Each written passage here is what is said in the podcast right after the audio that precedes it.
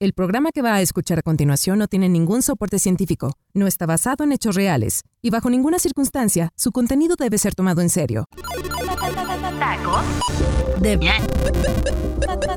ñañaras. Tacos de ñañaras. Después de un largo viaje, por fin, Víctor y Humberto llegaron a su destino.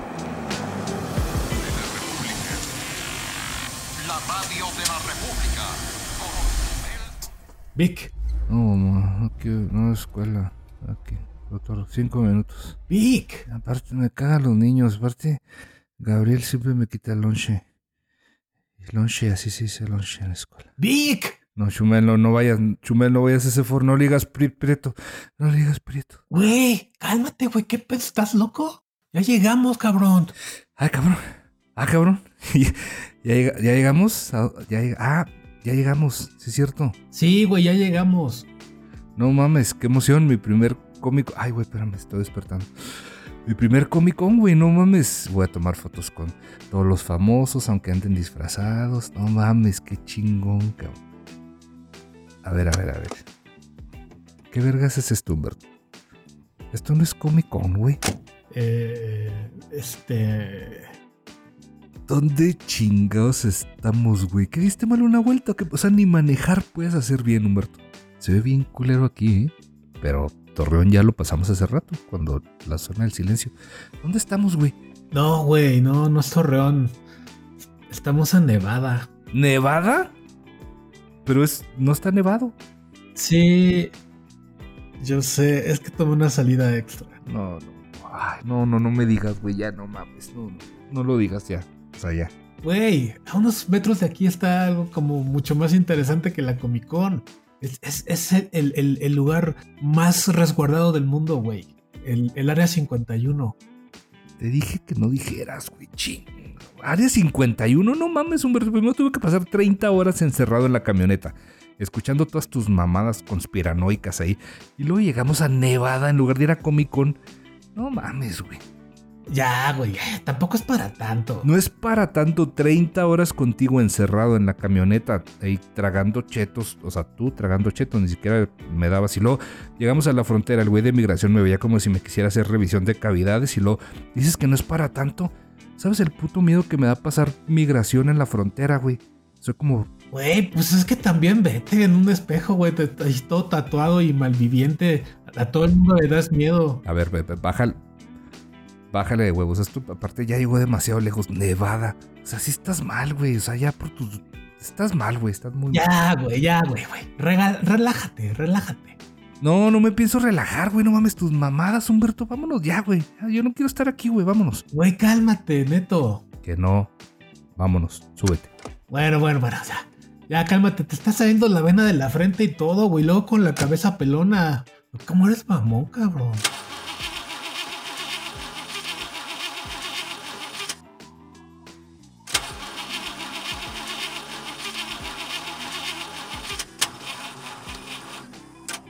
Este. Oye, Vic, eh, ¿sabes qué pasó? Algo, algo. Hijo, güey, te vas a reír, güey, neto. Pero, pero, si el coche no enciende, creo que, creo que no tiene gasolina. Ah, chingada lo que me faltaba, cabrón. Existen misterios sin resolver, lugares sin descubrir, pero uno de los más resguardados es el Área 51, la famosa base militar que durante años mantuvo en secreto su existencia. Y hasta este momento, nadie tiene la certeza de qué sucede dentro de este misterioso complejo, algo que nuestros desafortunados aventureros están dispuestos a cambiar. ¿Tú también quieres creer? Tacos de ñañaras.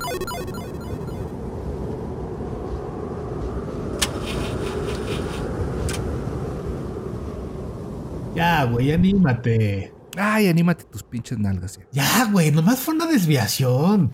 desviado tienes el cerebro, güey. No es posible. O sea, ya me veía medio comicón, el clima así rico, como de playita y nada despierto. Y aquí estoy como pinche pendejo caminando en el desierto, buscando una pinche gasolinera, porque aparte, todo pinche tacaño el señor no puede ni poner un puto peso para la gasolina, ni las casetas, ni las casetas, Humberto. Ya, güey. No es suficiente con ella la Comic Con, güey. Aparte ya te dije, güey. Pensé que necesitaría menos gas. ¿Cómo que gasolina? Pues, ¿qué chingados crees que se mueven los carros, güey? Mamas, Humberto, no, no, neta, no entiendo qué esperas encontrar en medio de la pinche nada aquí en el desierto, güey. Mira, ahora que lo preguntas, tengo años investigando esto y todo el mundo sabe, güey, que si existe un lugar en el planeta que tiene pruebas sobre la vida inteligente alienígena, es aquí, güey, cerquita, en el área 51. Pues mira, aquí cerquita yo dudo que haya vida inteligente, ¿eh? O sea, no veo nada de vida inteligente cerquita de mí en este momento. Güey, neta, güey, quiero que te emociones como yo, güey. Te tengo que explicar. O sea, tienes que explicar, neta, neta. Es muy importante. Sí, pendejo, aparte falta mucho. Pero yo creo que ni siquiera sabes por dónde vamos. ¿Sabes por dónde vamos? Que sí, chinga, cállate y escúchame. Bueno, si lo mato aquí, puede que nadie se dé cuenta. Estamos solos, lo puedo enterrar. ¿Qué? ¿Qué? No, no, no, no, no, no, no, nada, nada, nada. A ver, a ver, ándale ya. Dime lo que me vas a decir con esa vocecita que ya perdí para escuchar algo bonito aquí en el desierto.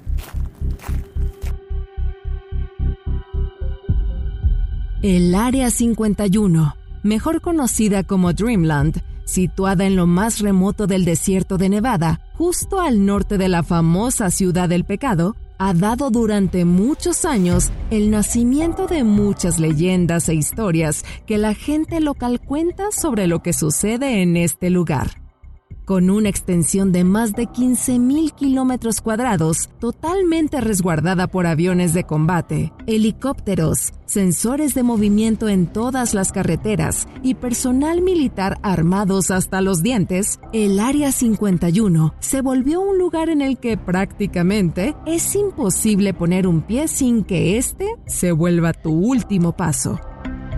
Por toda la extensa zona existen letreros con la leyenda no pasar a partir de este punto o se usará la fuerza letal si es necesario, algo que a ninguna persona le gustaría comprobar.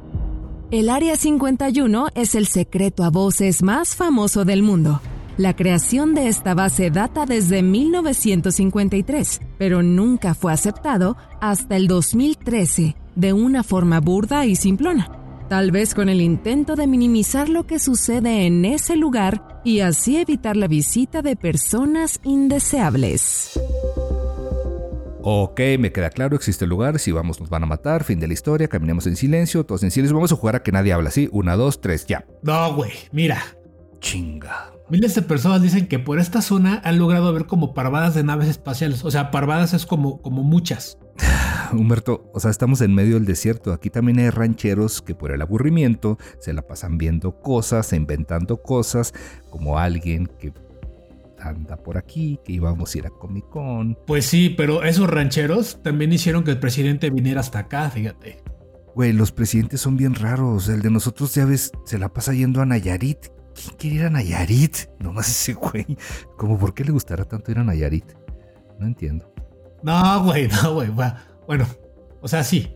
Sí, sí les gusta ir a lugares bien culeros, pero en este caso es diferente, güey. Todo empezó en Nuevo México. Hubo algo muy especial, lo cual hizo que el presidente en turno saliera de la Casa Blanca a mitad de la noche. El año 1947.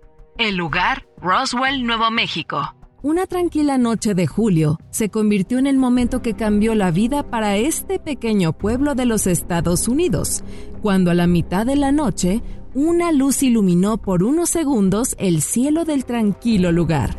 Muy cerca de ahí, en un rancho, se logró escuchar un gran estruendo que sacudió todo alrededor. Algo se había estrellado a unos cuantos metros en la zona de plantíos.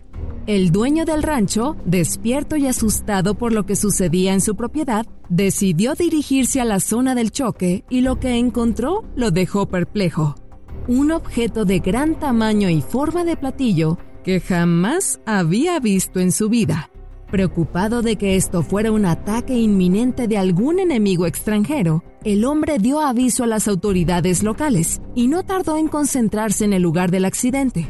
Un sinnúmero de testigos, entre militares y civiles, que lograron ver con toda claridad el extraño objeto, entre llamas lograron distinguir una forma ovalada de color metálico con tonos rojizos, como si de cobre estuviera hecho, y con inscripciones de figuras geométricas a lo largo de toda la circunferencia. La prensa estaba ansiosa por saber qué era esa cosa estrellada en el rancho. En un principio, el personal militar a cargo del caso decidió difundir un comunicado explicando qué era ese extraño objeto que tuvo tan desafortunado final. Las imprentas empezaron a trabajar y para la mañana siguiente en los titulares de los periódicos se podía leer. Fuerzas militares capturan extraño platillo volador. Ingenuamente, en algunas notas publicadas, aseguraban que pertenecía al entonces enemigo, los rusos, pero para otros era que el extraño objeto venía de un lugar aún más lejano. Las investigaciones iniciales del lugar provocaron algo que hizo estremecer a los altos mandos del gobierno, y por una orden directa de la Casa Blanca, la máxima autoridad norteamericana, se comenzó una movilización de militares en el pequeño pueblo sureño. De pronto, todo cambió y todas las declaraciones que inicialmente daban la prueba de que era un extraño objeto fuera de este mundo fueron cambiadas y la versión oficial fue que solo se trataba de un inocente globo aerostático y nada más. Muchas personas no aceptaron esta conclusión y continuaron diciendo que en Roswell había caído algo de otro mundo. Las amenazas comenzaron, primero al periódico local, las estaciones de radio y los testigos que vieron el platillo fueron advertidos amablemente que dejaran el tema por la paz por su propio bien, instalando una especie de toque de queda para los pobladores de Roswell y asegurando el sitio del accidente. Después de callar las voces, la milicia tomó todo el material que estaba esparcido en el desierto, lo clasificó y fue llevado lejos hasta el vecino estado de Nevada, donde el Área 51 se había convertido en el nuevo hogar del extraño objeto. Desde entonces, el rumor de que el Área 51 alberga un gran secreto solo creció con los años. A ver, ¿cayó con los gringos o en el Edomex? Esas amenazas me suenan a policía de tránsito en época navideña, ¿eh? Sí parece, ¿verdad? La verdad, sí, mira. O sea, hasta cierto punto entiendo. Imagina, dices que era el 47, vienen de la Segunda Guerra Mundial, la gente anda espantada y de pronto te cae semejante madre. Imagínate el desmadre que se hubiera hecho, pues si piensas los rusos o... No, la Segunda Guerra no fue contra los rusos. Siempre son los rusos. O sea, sí, güey, pero la población tampoco es idiota, Víctor. Claro que podría entenderlo. no, no, no, no es idiota. Solo olvidan ponerle gasolina a los automóviles que funcionan con gasolina. Eh, ya perdóname, ¿no? Bueno, bueno, bueno. ¿Y ya se supo de dónde era la lamentada nave esa que cayó aquí? No solo eso. De hecho, encontraron a los dueños. Una vez asegurado el famoso platillo dentro del Área 51, un grupo de ingenieros realizaron exhaustivos análisis del material del cual estaba hecho el platillo volador, y cuando los resultados fueron entregados, una palabra resonó en ellos, desconocido. Un material que a simple vista parecía un metal común y corriente, en realidad se trataba de algo totalmente inobtenible en nuestro planeta. Aunque lo más interesante aguardaba dentro de la nave, después de muchos intentos con cortadoras y herramientas de construcción, se logró forzar una especie de compuerta en la parte superior del platillo. Al abrirla, comenzó a emanar una especie de vapor que al disiparse dejó en los presentes una sensación de asombro y miedo a la vez. Cinco pequeños seres, con una forma humanoide de grandes cráneos y profundos ojos negros. Dos de ellos aún con vida se retorcían y hacían sonidos que solo podemos traducir de dolor puro. Sin pensarlo, y tal vez por naturaleza humana, los ingenieros a cargo sacaron de la dañada nave a los pequeños seres para intentar salvar su vida. El primer contacto con seres de otros planetas que tanto anhelaba la humanidad estaba hecho. Estaba hecho. Conforme pasaron los días, se realizaron varias pruebas y autopsias a los cuerpos recuperados que llamaban los turistas, con la finalidad de analizar su fisionomía a detalle, de qué estaban hechos, su ADN y la forma de comunicarse.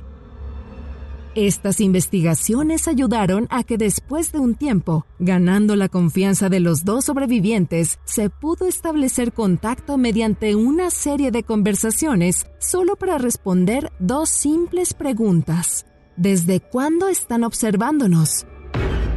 ¿Y cuál es su intención en el planeta? Algunos mencionan que este encuentro marcó una pauta importante para el desarrollo tecnológico de la humanidad. Se dice que estos pequeños seres, agradecidos por la ayuda, brindaron al gobierno americano las bases para la creación de armamento bélico que posicionó a los Estados Unidos como la potencia mundial que es hoy en día.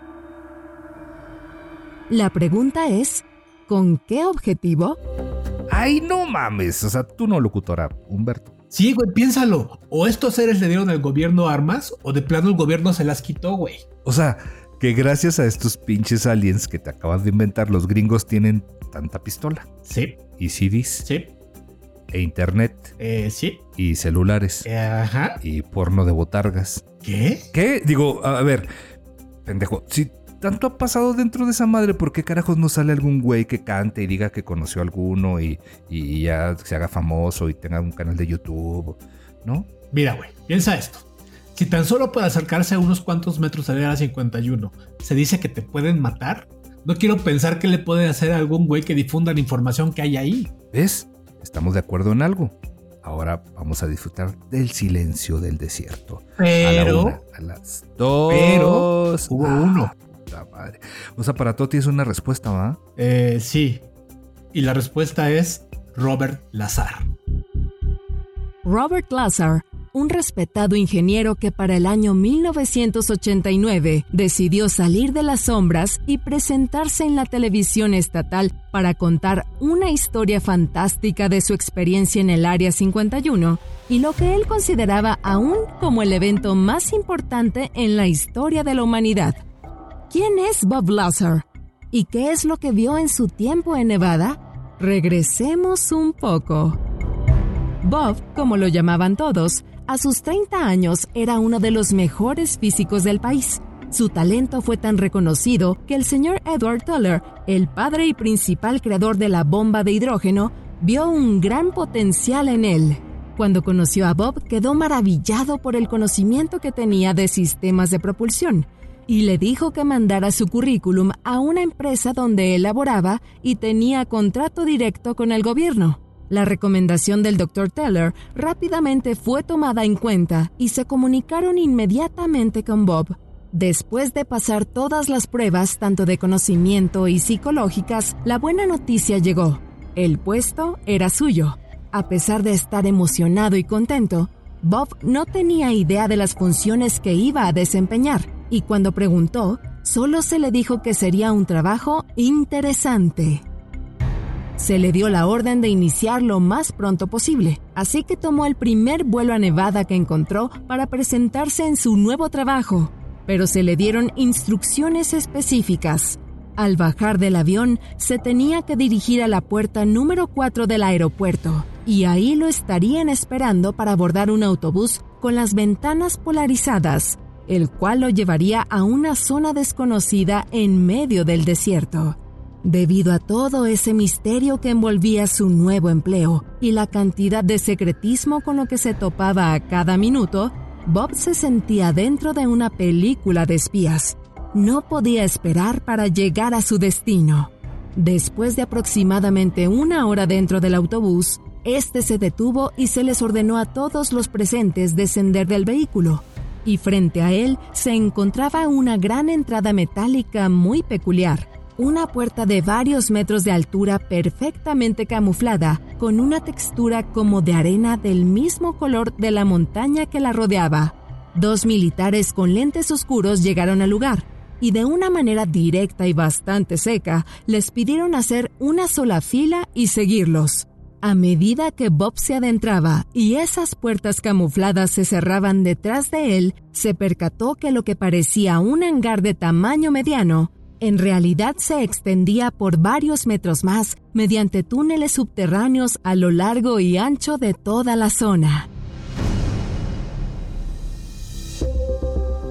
Sí, o sea, básicamente la, la base está dentro de, la, de esa montaña gigante. Así como si estuviera hueca. O sea, hueco tienes el cerebro y... A ver, ¿cómo chingados va a estar tanta madre dentro de la montaña? También no mames, Humberto. Creo que viste el día de la independencia. O Batman. No, güey.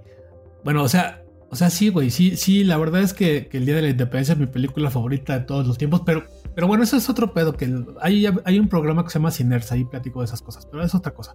De hecho, Bob Lazar lo dijo él en una entrevista. Ok, ¿y luego? ¿Que solo le dieron el tour completo o si le dieron la experiencia VIP bajó hasta el fondo de la montaña y todo? Bueno, pues si por VIP te refieres a que terminó manchando los pantalones y así, pues, pues sí. Ahí fue donde comenzó toda esa historia y empezó a valer madre todo. Después de varios filtros de seguridad, se topó con una especie de hangar que lo que resguardaba dejó a Bob impactado. Ahí estaba, frente a sus ojos, una extraña nave de varios metros de largo en forma de platillo. Los militares que lo iban escoltando le advirtieron que no dijera nada, que solo siguiera caminando con la mirada al frente hacia una sala de oficinas que estaba cruzando ese hangar. Bob pensó que ese tono amenazante y autoritario de los soldados, como ponerlo frente a la nave espacial, era una provocación para ver su reacción, una prueba más. Bob sabía que era una oportunidad única en su vida y ninguna prueba iba a arrebatársela. Entonces decidió pasar de largo y actuar muy tranquilamente. A pesar de que por dentro moría de la curiosidad, logrando atravesar el extraño hangar, no pudo resistirse y muy sutilmente pasó su mano por el platillo para sentir de qué material estaba hecho. Después de su experiencia tan impactante, Bob estaba listo para iniciar su trabajo. Se le asignó una oficina y se le informó mediante un engorroso informe de su labor en el área. Se trataba de descifrar el sistema de propulsión de las naves que había visto hacía unos momentos. Después de revisar los estudios previos, Bob se dio cuenta de qué tan avanzado era el mecanismo. No era de este mundo. Durante varios años laboró en el Área 51. Estudió nueve diferentes naves, unas casi intactas, otras ya desmanteladas para su análisis. Incluso se sintió tanto en confianza que le daba el nombre a cada modelo como si de sus pequeños se tratara. Cuando Bob dio la entrevista, mencionó que tenía recuerdos muy difusos sobre militares acosando e intimidando con armas solo para tenerlo a raya, usando el miedo como método de intimidación. Después de ganarse la confianza de sus superiores a lo largo de un par de años, a Bob se le permitió entrar a uno de estos platillos. Al pasar por una estrecha compuerta, Bob se encontraba dentro de la nave, sorprendido por la forma, Además, no tenía uniones. Todo parecía creado desde un solo pedazo de metal. Los controles, las sillas que se cree que eran usadas para pilotear la nave, eran tan pequeñas que ningún ser humano las podría usar. Ah, mira, justo como asiento de Volaris, hubiera preferido mil veces tener un asiento en Volaris que, que estar parado en medio del desierto enseguida de este güey bueno, ya, güey, no puede tener uno un errorcito contigo, caray. Un errorcito, una pinche checadita hubiera bastado, Humberto, una checadita del tablero. A ver si la aguja de la gas dice, no hay gas o si sí hay gas. Y luego pasamos por una gasolinera y dices, ah, ¿qué venderán ahí? Gasolina. Y llegamos y, oiga, ¿le puede poner gasolina a mi carro para que no se quede parado en medio del pinche desierto aquí en el Osvaldo? Bueno, güey, tampoco es como que se le pusiera eh, gasolina premium al ovni, güey. Es más complicado que eso. No creo que el señor ese tu héroe, Bob, no sé cómo chingado se pronuncia su apellido, no lo hiciera con el chingado ovni, si era muy inteligente, ingeniero y no sé qué. Checar la gasolina, el combustible, no más. Qué bueno, porque te voy a seguir contando. Durante los años siguientes, Bob y el equipo de físicos se dedicaron a descubrir el funcionamiento de las naves espaciales mediante la ingeniería inversa, desarmando el platillo volador para identificar cuáles son los componentes y cómo interactúan entre sí para tratar de replicarlo. Sus investigaciones dieron frutos cuando una noche presenció una prueba de vuelo de uno de los modelos, siendo adaptado para que un piloto humano subiera a él. Encendieron la máquina y la emoción se apoderó de los presentes. Aunque solo se despegó unos cuantos metros del suelo, la prueba se consideró un éxito. Dentro de sus investigaciones, llegó a la conclusión que el motor de estas naves espaciales era un reactor pequeño que funcionaba con un extraño elemento, al cual nombraron como elemento 115, algo que no existe en nuestro planeta, pero que bajo las condiciones perfectas y expuesto a la radiación, producía su propio campo gravitacional, que impulsaba a la nave, algo nunca visto por el hombre. Al ver el funcionamiento de esta nueva máquina, provocó una reacción de pensamiento dentro de Bob, el uso de este poder cambiaría el rumbo de la humanidad. El potencial que tenía era infinito. Conforme los días avanzaron, a Bob lo invadió un terrible pensamiento. ¿Qué pasaría si este elemento 115 fuera usado para el uso bélico? ¿Qué pasaría si en vez de que se usara para el beneficio de la humanidad, terminara siendo la clave de su misma destrucción? Bob sabía que algo dentro de la investigación no estaba bien. Durante días estuvo dándole vueltas a la cabeza y decidió que él no quería ser parte de esto. Entonces, acudió a la televisora a contar su historia bajo el alias de Dennis, y a partir de ese momento, todo fue en picada. Pues la neta, la neta, medio jalado los pelos. Ahora resulta que se puso de hippie come flores y le preocupa la humanidad y, vende cosas ahí en Coyoacán y no mames. Siempre están tus historias bien raras. Pues sí, güey.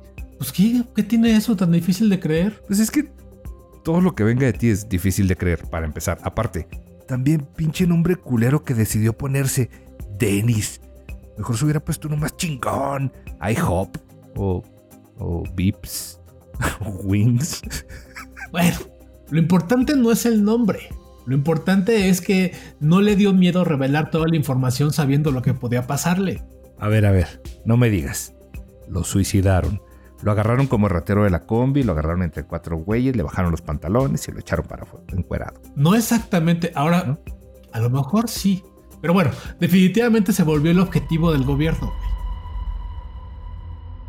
El gobierno no iba a quedarse de brazos cruzados. Sabían perfectamente quién era el que había filtrado la información, y extraños sucesos empezaron a sucederle.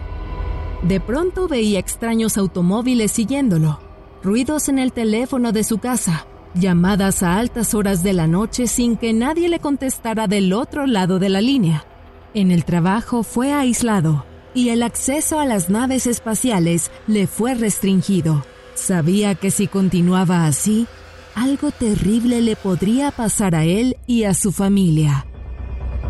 Seis meses después de vivir esta paranoia, decidió acabar con eso de una vez por todas y dio una segunda entrevista mostrando su rostro y su verdadero nombre. Para Bob, esta era la única forma de asegurar que no atentaran contra su vida o la de sus seres queridos. Contó todo desde la forma de los platillos hasta el funcionamiento del reactor principal y el famoso elemento 115. Bob se había convertido en una piedra en el zapato para la inteligencia americana y emprendieron una campaña de desprestigio en su contra, Sus registros académicos fueron borrados. Todo el avance de una vida dedicada a la ciencia fue desacreditada y ridiculizada en cuestión de días. Robert Lazar se encontró luchando contra la corriente durante el resto de su vida. A ver, güey. Creo que tanta madre que leíste ya te afectó, o sea, más. Piénsalo un, ratito. Suponiendo, solo suponiendo. No significa que me crea todas las mamás que me acabas de contar.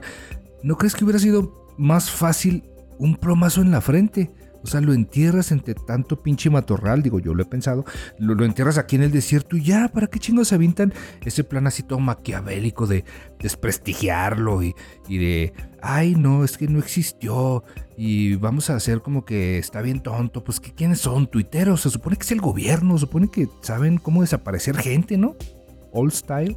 Primero, Víctor, la verdad, me da mucho miedo que pienses así. Pero bueno, eres norteño y se entiende. Segundo, no te voy a negar que, que- que sí, que pensé eso en un inicio. Pero que, pues, o sea, ¿por qué carajo no lo eliminaron? ¿Por qué no lo desaparecieron? Porque eso hacen mucho, no, no, hasta presidentes y toda la cosa. Pero, pero bueno, algo no cuadraba y este y hasta que Hasta que, ¿qué? hasta que vino a mi mente el famoso elemento 115. ¿Qué pasaría si en realidad este güey tiene en su poder este famoso elemento y es la clave del por qué no le dan en la madre y por qué no lo desaparece? A ver, a ver, mira. Si yo fuera el gobierno ya lo hubiera revisado hasta las cavidades como si fuera pavo de Navidad. Ya hubiera encontrado el mentado elemento. Y yo soy el enfermo, ¿verdad?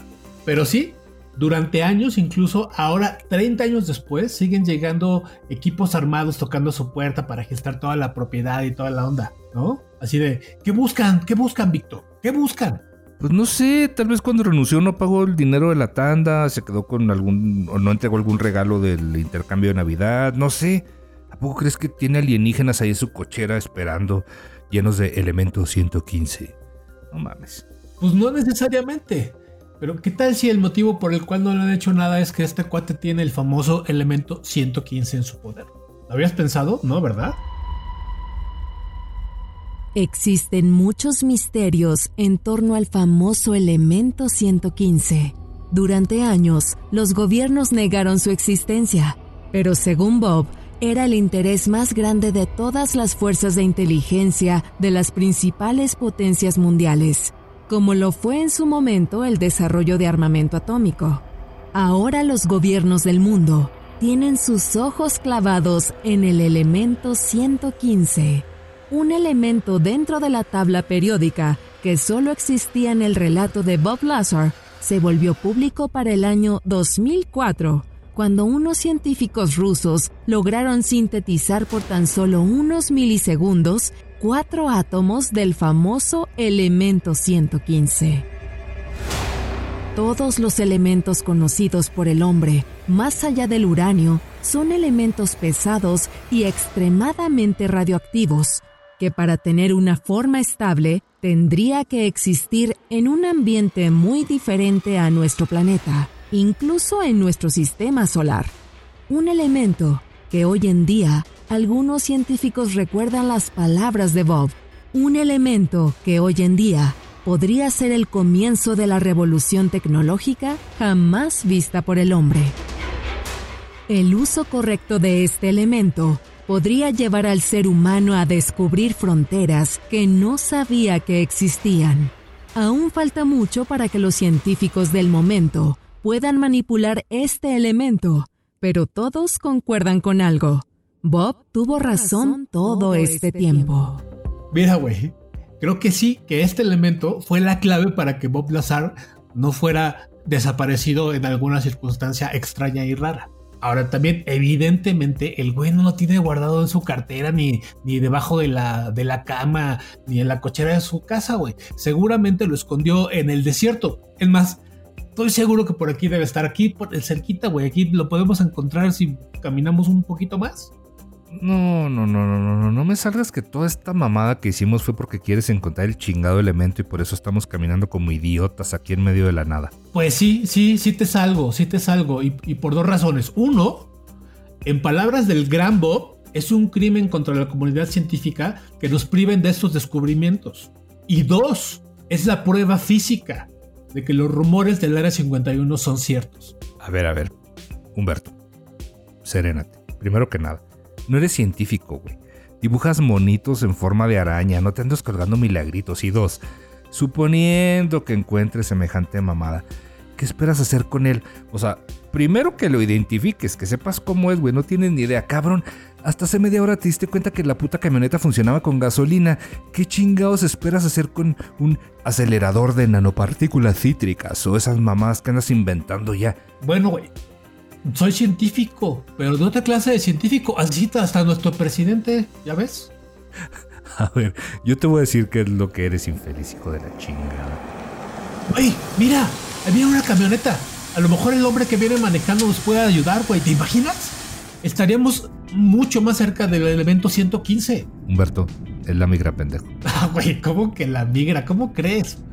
¿No crees que es muy sospechoso que dos cabrones que traen el nopal pintado en la cara anden caminando en medio del desierto? Ve sacando los papeles. ¿Cuáles papeles, güey? Sacaste el permiso, ¿ah? ¿Cuáles papeles, güey? Yo estaba dormido, Sa- sacamos el permiso. ¿Cómo que cuáles papeles? Las visas, güey. ¿Dónde dejaste las visas y los permisos que sacamos? Ah, esos papeles, este... Hijo, te va a parecer chistoso de nuevo, pues, pero, pero creo que se quedaron en, en la camioneta o en la última, en la última caseta. Este, no me acuerdo. en el Oxxo.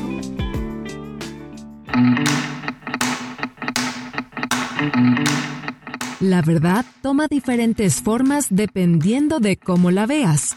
Los rumores de los secretos que se ocultan en el Área 51 se han esparcido por todo el planeta y personas como Humberto y Víctor han sido llamadas a descubrirlos. ¿Locura individual o pesadilla compartida? La respuesta se oculta en lo más profundo de ese pequeño lugar en Nevada, Estados Unidos.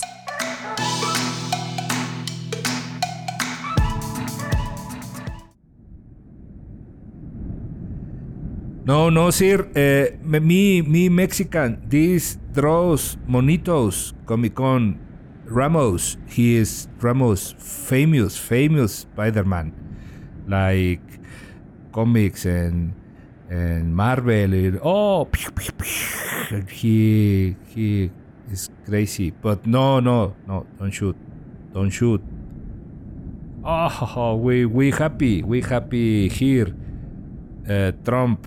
Hello, Trump. I like, mister. Tac- Tacos de ñañaras. Voz, Humberto Ramos y Víctor Hernández. Narradora, Kiria Montoya. Escritor, Iram Chávez. Editor, Uriel Islas. Productor, José Luis Nava. Productor ejecutivo, Manny Mirabete.